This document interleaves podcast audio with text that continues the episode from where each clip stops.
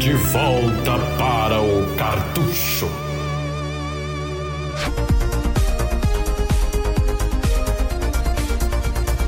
Diretamente das locadoras muito loucas de carrinho, de músicas estridentes. Bota mais meia hora aí, porque tá de volta pro cartucho, hoje apresentando Top Gear, um clássico de do Brasil. É do Brasil, quase. É quase um, um jogo que o Brasil se apropriou, né? É isso aí. O... Eu acho interessante essa coisa que a gente fala de locadora, mas a lembrança que eu mais tenho de locadora é do cara falar só pode trocar uma vez de cartucho, hein? Isso aí é, é, é sacanagem, é, né? é, mais legal era ficar trocando jogo que o cara não deixava. A não ser que se fosse 10 minutos. Se botar é. 10 minutos só, aí tudo bem. Às vezes tinha uns caras que tinha 30 minutos e o cara ia embora, e que a mãe chamava com 25. O cara chegava um dia pra jogar 5 minutos, velho. Ah, botava 3 horas e jogava a locadora toda, vai tomando cu. É, que se foda. Tô pagando essa porra, caralho. É, e quando o cara queria jogar Street Fighter, ele tinha um lugar de todos, né, meu? Puta merda, né? Pois é. Não, eu quero jogar todos. Eu roubei com muito suor o dinheiro da carteira do meu pai.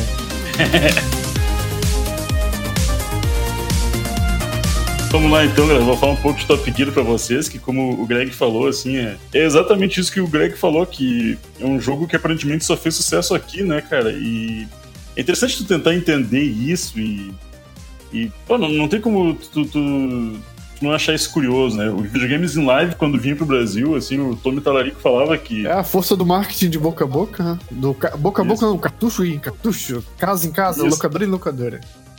É, vamos até estudar um pouco isso aí, mas eu me lembro, assim, que o Tommy Talarico falava que ele nunca entendia Uhum. Como é que sempre quando ele vinha pro Brasil, o público falava, tá, e Top Gear, né? É. Tipo, o Talarico nem sabia o que, era isso. Provavelmente o culpado disso é o Paraguai. Deve ter sido alguma remessa muito avulsa desse jogo.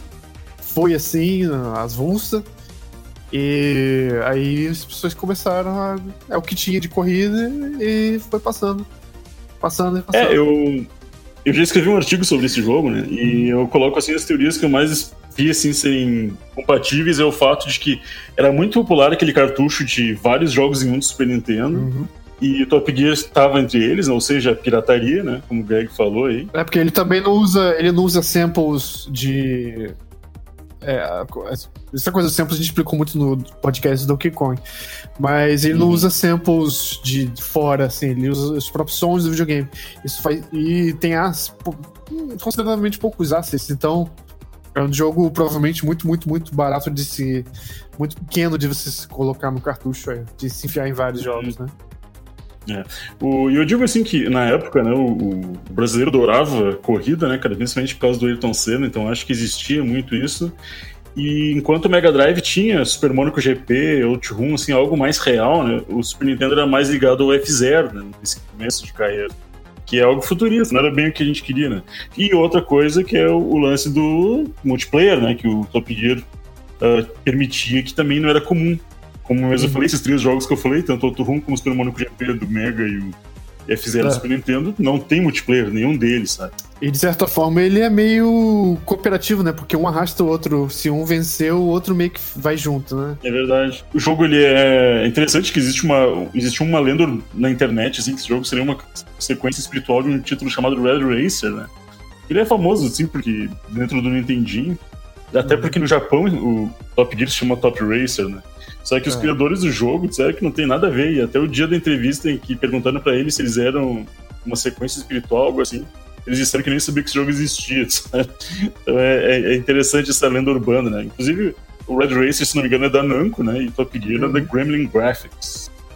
Planos que podemos dizer assim que o, uma das provas que esse jogo só fez sucesso no Brasil, inclusive, é que tem aquele livro Mil e um Jogos para se jogar antes de morrer. Não sei se você já leu esse livro, Greg. E nem, e nem lá tem qualquer jogo da franquia Top Gear, sabe? Tipo, é a prova viva de que a franquia fora daqui é totalmente uhum. ignorada, né? Uh, uma das várias curiosidades desse jogo é, é, é, a foto que tem por trás da tela uh, de seleção, que muita gente não sabia o que era aquilo durante muitos anos, e só recentemente se descobriu a foto original daquilo, que é uh, o circuito de Detroit, né? Que é um circuito que foi da Fórmula 1 durante alguns anos, dos anos 80 ali, e que o Ayrton Senna, inclusive, é o campeão da, de vitórias naquele percurso, vencendo três vezes, né? Só recentemente essa, essa, esse, esse mito foi, foi, foi desvendado, né? Uma coisa que todo mundo fala é o famoso formato da pista do peru, né? Não sei se você lembra disso. A pista do peru, exatamente. que até hoje ninguém sabe se aquilo era, foi... do... era no Peru mesmo, não era? é. Era essa, não era? Que tinha uma era da Verdona e tinha umas altas descidas e subidas. Não, o, o, formato da pista condiz Aham, muito com o nome da escolar. Então, assim, parece que tinha um BR, né, cara, misturado no troço, porque não é possível, né? Uma coisa outra interessante com relação à franquia, né, é que ela é bem grande, cara, mas todo mundo só se lembra desses primeiros três jogos do Super Nintendo, né? Ela, Ela é extensa, né? cara, acho que ela tem uns 10 jogos, eu acho. E o último delas foi, foi ali pro Play, pro Play 2 e Xbox clássico. Mas ele é conhecido só por esses primeiros mesmo. E nessa onda, assim, vale dizer que uma das razões que dizem que pode ter levado ao fim da franquia, eu acho que não é isso, é um problema que tinha com o- a marca Top Gear, que as pessoas não sabem, mas desde os anos 70 existe um programa automobilístico na Inglaterra com esse nome, né? Que virou certa febre, não tão quanto Master Chief há alguns anos. Uhum. Virou uma certa febre aí, alguns cinco anos atrás, mais ou menos. E daí, tipo, dizem que foi pro, foi pro tribunal isso, e aparentemente parece que a Gremlin Graphics até ganhou os direitos e tal. Mas aí faz o que com essa porra, né? Porque, né? Eu acho que a principal razão do fim da, da, da coisa é que essa franquia nunca foi forte, né? E é aquela coisa que nós já falamos várias vezes, que na época do Play 2 os jogos começaram a ficar mais caros, né? Então, as poucas vendas que esse jogo tinha e que, digamos, nos anos 90 eram suficientes para darem lucro e, seguirem na franquia, de repente parou de dar, né? Uma das coisas que pouca gente sabe é que os carros ah, usados, ali, os quatro, eles são baseados em carros verdadeiros, né? Então, o, o vermelho, ele é o, o, o vermelho que é o mais que era o famoso tanque furado, né? Era mais pros, pros mais loucos pegar, porque o, a gasolina acabava logo logo. Ele se chamava Cannibal e é baseado na Testarossa, que, por incrível que pareça, é o mesmo carro baseado, é o mesmo carro do outro mundo da SEGA, né? O roxo se chama Razor e é o Jaguar XR-R15. O Weasel, que é o azul, é o Porsche 959. E o branco, que eu acho que é o maior clássico do jogo, que é o Sidewinder, é a Ferrari 288 GTO. Essa é a mais parecida, cara, com o, o carro original, assim. Tinha, tem até meme na internet, assim, com relação ao jogo, né? Uma das coisas que eu acho esse jogo muito legal é que ele é, joga é que jogabilidade arcade ao máximo, assim. né? Faz curva a 250 por hora, não sei se vocês lembram dessas coisas, era, era muito interessante. E é, o fator estratégico que tinha nele, junto com os nitros e gasolina, era que dava, eu acho que a parte mais interessante do, do jogo em si, né? Você jogou bastante Top Gear, né? Fala um pouco, tu sei que tem um cara do Super Nintendo aí que tem pra dizer pelo Muitíssimo. Uhum. Não, eu tava esperando pra ver se você ia tocar nas origens dele, mas não sei se vai ser novidade até pra você. Inclusive, uma falar. vez eu escrevi uma matéria, foi um caos engraçado. Eu escrevi uma matéria pra um site sobre, só sobre esse jogo. Uhum. E daí, depois que eu ab- abri o meu próprio site, eu tinha os direitos de pegar todos os meus, meus textos. E aí eu repostei esse texto no meu site, tipo, coisa de um ano depois. E veio gente falando que tava plagiando o outro site lá. Opa. Falei, não, não, sou eu mesmo que tava lá no outro site. Que merda. E aí, pra quem não sabia, na verdade, eu vou acabar de destruir muitos sonhos aqui. que Eu vou falar as, as origens do Top Gear. Top Gear ele é um jogo, na verdade, que você falou que muita gente disse que é do Red Racer, mas na verdade Top Gear ele tem travestido nele, ele é uma continuação quase que direta de um jogo de uma série chamada Lotus. Você deve Isso aí. conhecer pro Mega Drive. Claro. Na verdade, ele é um clássico dos PCs, acho que é Amiga, eu acho. Do né? Amiga, ele. É, ele tem o 1, o 2 e o 3 no Amiga, e no Mega Drive chegou a ser portado duas versões, são boas até. E a parte mais chocante, que é o infame, conhecidíssimo, amado compositor do Top Gear, pelo menos o Uhum. primeiro, né? O Barry né? É, o Barry List, ele até foi chamado pra fazer o, o jogo Horizon Chase. Na verdade, as músicas, a grande maioria, grande peso do Top Gear 1 são Hum. músicas reaproveitadas dos jogos Lotus do Amiga, A, a única original é a primeira que nós estamos ouvindo nesse exato minuto aqui. que é a mais conhecida porque é da, da primeira fase. Inclusive é a única que usa o potencial do chip de som do Super Nintendo, né? Que, que são os oito canais né, de, de áudio. Todos os demais usam quatro por causa disso. É. Foi, É. foi questão de tempo. Eu me lembro que ele tinha um pouquíssimo tempo pra fazer as músicas, tipo, uns três semanas, assim. Uhum. E essa música, que é conhecida como a, a música de Las Vegas, ele levou, tipo, duas semanas pra fazer, sabe? Uhum. Daí os caras, tá, o que, que a gente faz? Daí ele entrou em contato com a Grêmio e a Grêmio, tá, meu, dá uma remixada nas músicas que tu já fez na série Lotus e bola pra frente. É, inclusive, quem quiser conferir como que era a versão original mesmo de todas as músicas.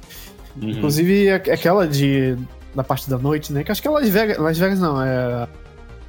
Eu esqueci qual é o nome da. Da É. fase que. A primeira que ia de noite, que anoitece Hum. lá, né? É, ela é uma das principais do- da versão de. De Amiga, que são jogos dos anos 80, inclusive. E outra coisa interessante que se vocês que são loucos por terem jogos na mesma pegada, o jogo que mais se aproxima depois de Lamborghini, que a gente já andou falando também, do Super Nintendo, é que também é outro jogo para PCs que existiu também. É um jogo chamado Jaguar XJ220. Ele é pro Sega CD. Se você Uhum. jogar esse jogo, você vai ver ele é, é uma sequência. O gráfico é quase mesmo, parece, assim, né? É, o- é quase tudo igual. Eu diria que é um pouquinho melhor, assim, mais detalhado. Como, é como se pegar, pegasse um, um e repensasse assim, vamos botar mais coisa aqui, mais elementos. É, eu diria que a parte gráfica é o pior, o maior problema do, do Top Gear, né? Ele é bem simples, né? Não é? Não É. uma- O que salva ele é que ele tem uma frame rate ok, que faz com que a movimentação da fase da, da- do chão, né? E, e ele tem fosse muito alguns detalhes. Uh, Por exemplo, uh, as fases que mudam, assim, que anoitecem ou uh, amanhecem durante a fase, assim, é- são coisas bonitas, né, de, de É. se ver. Mas olha, no mais, assim, é, é bem simples tudo. Mas eu digo que, tirando isso, o, o- tecnicamente, o resto é muito legal. O controle responde muito bem. O Greg falou sobre a- a- uma das razões dele estar em cartuchos de vários jogos é a pequena memória, e é verdade. Ele só tinha 4 megabits. Hum. Pra você ter uma ideia, jogos de Master System têm essa memória até mais do que isso, né? São Isso. consoles da geração anterior. Uhum. Então, eh, umas outras curiosidades é que todo mundo lembra as frases que os personagens diziam quando a gente ultrapassava eles, né? Uhum. E, e vale dizer que algumas dessas frases, como de costume, foram censuradas, né? E, o tur- e o Turbo, né? Banzai! Exatamente. É. Ah, pois é, uma coisa que ah, os trapaceiros adoravam na- nas locadoras, que era o, o bug das duas posições, você lembra disso, cara? Aham, da Lep lá no final, né? Sacanagem isso, eu ficava puto quando eu fiz isso, mas infelizmente o jogo tinha esse, esse glitch que era reaproveitado pelos trapaceiros. É. E Uma coisa agora, vamos falar um pouco sobre a trilha sonora, que eu acho que é o que mais lembra esse jogo e que ainda hoje é É. lindo pra caramba e tal.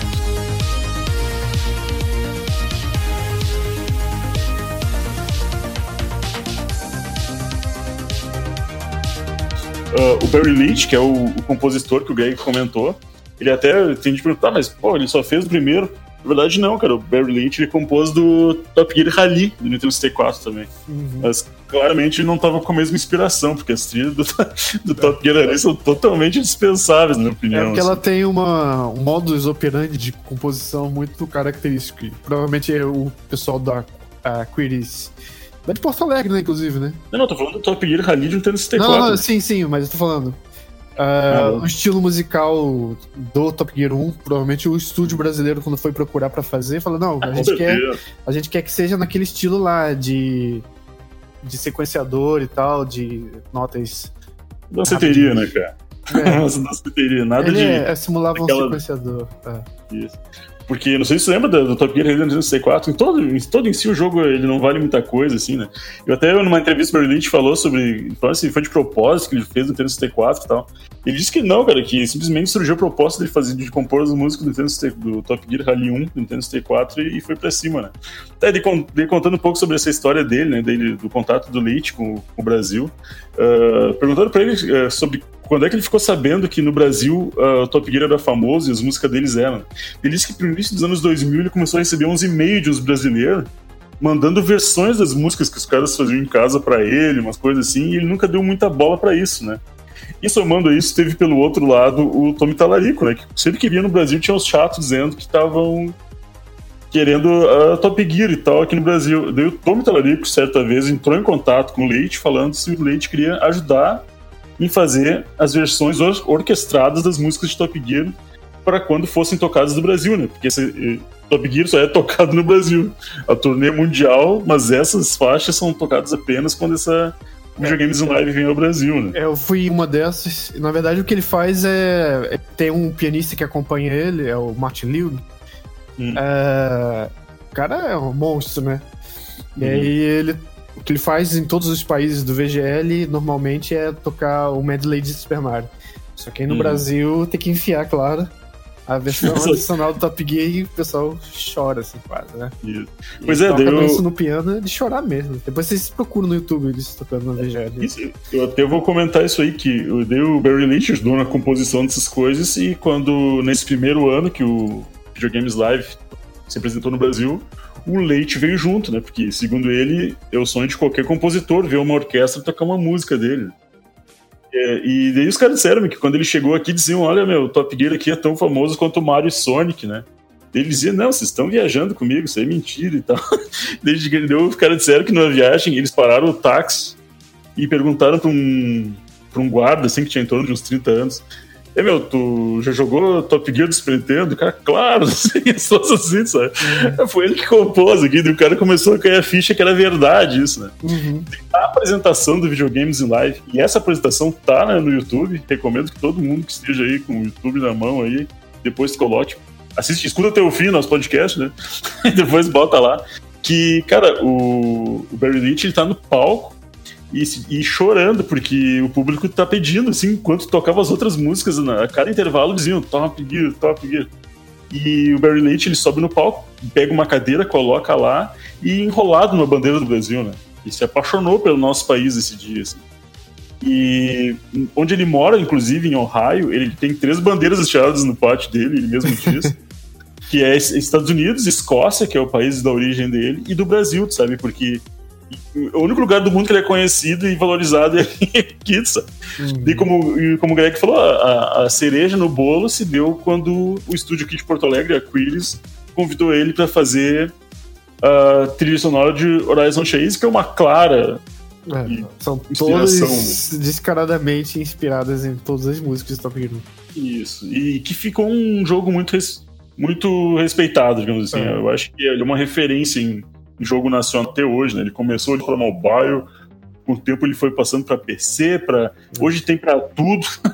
É. não é desculpa, não tem desculpa para quem não queira conhecer ou jogar, assim. É. Então é, é, isso aí, cara. O, o, o, próprio Barry Leite ele nunca imaginou que esse jogo teria repercussão, até porque fora daqui, além dele não ter vendido, como a gente mesmo falou, ele compôs muito na pressa, né, cara? Foi, não foi não foi um trabalho não foi a Mona Lisa dele, tá ligado? É. Ele não se dedicou tanto a, a, isso, assim, a ponto de, de acreditar que teria o retorno que teve, né? É porque a, a, a sequenciador são notas muito rápidas e dá a impressão de que é algo extremamente composto, assim, pensado e tal, mas na verdade não, é um. A alma da música ela é extremamente simples. Então hum. fica essa confusãozinha, mas o que importa mesmo é o resultado, né? Mas é maravilhoso, né, Greg? Tu concorda, né, cara? Sim, eu sou, assim, só acho um pouco enjoativo o, o timbre do Super Nintendo com o tempo. Na época mesmo na, na locadora eu ficava de saco cheio já, claro. Era só um buzinadinho assim, sabe? É, sim, sim. Eu prefiro quando ouço ela em outros instrumentos e tal, outras releituras. É, por e fim. Até... Hum.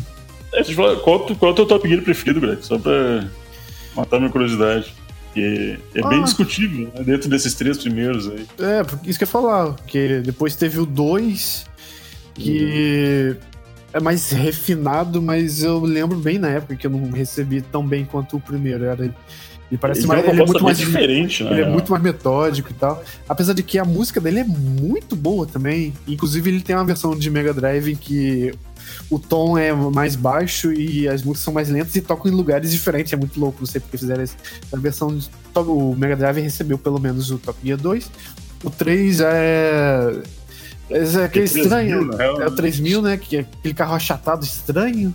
As músicas, as músicas meio abafadas, mas era divertido, assim, tal, o jogo. É. Daí foi só ladeira abaixo, né, Umas que se pegassem diversão Eu acho que é o 3, por causa daqueles tapetes vermelho e azul. Volta, azul. volta no 3, então. É, e depois você pega o, o poder que o carro pula e o jogo fica bem divertido no, no fim das contas. Acho que o pessoal se agarra muito no 1 por causa mais da nostalgia mesmo, né? mas se olhar friamente assim, eu acho que o, o 3 é mais divertido, embora eu ache ele mais feio, assim, no geral. Mas eu tenho muito boas memórias com o também.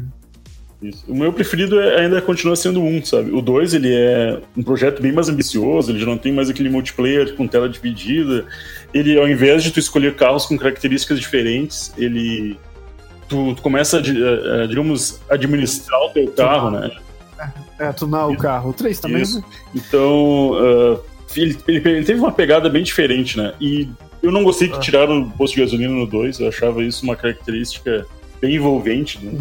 Mas É, eu gostava também. E o 3 já foi pra coisa. Ele é um F0 de foi, rodas. né? foi, foi totalmente chupinhado do F0, né? Mas o, eu ainda fico com um. Acredito que parte também é por causa dessa trilha sonora que eu acho do caramba também. Apesar de ter como é que é. Se for por mem- memórias boas, assim, eu vou por um, com É só, é só sete faixas, mas são aquelas sete faixas. o jogo inteiro. Melhor compra no eBay, eu comprei por 5 dólares esse jogo. E lá os caras dão de graça. Ah, enfim. esse, esse cara lá é lixo pra eles, né? Enfim, é isso aí, galera. Ah, abração pra vocês aí e hoje foi uma injeção de nostalgia pesada, né, cara? Isso. Top Gear de 1992, sucesso no Brasil e totalmente desconhecido lá fora. É a gente no apoia.se barra supernovas. E você quiser conversar sobre nostalgia, você pode acessar o nosso servidor do Discord. O link tá aí no post do nosso site supernovas.com.br, beleza? Beleza. Falou! Falou. Este podcast é apresentado por Rômulo de Araújo e André Rochel, edição Rômulo de Araújo e voiceover Gabriel Ruggiero.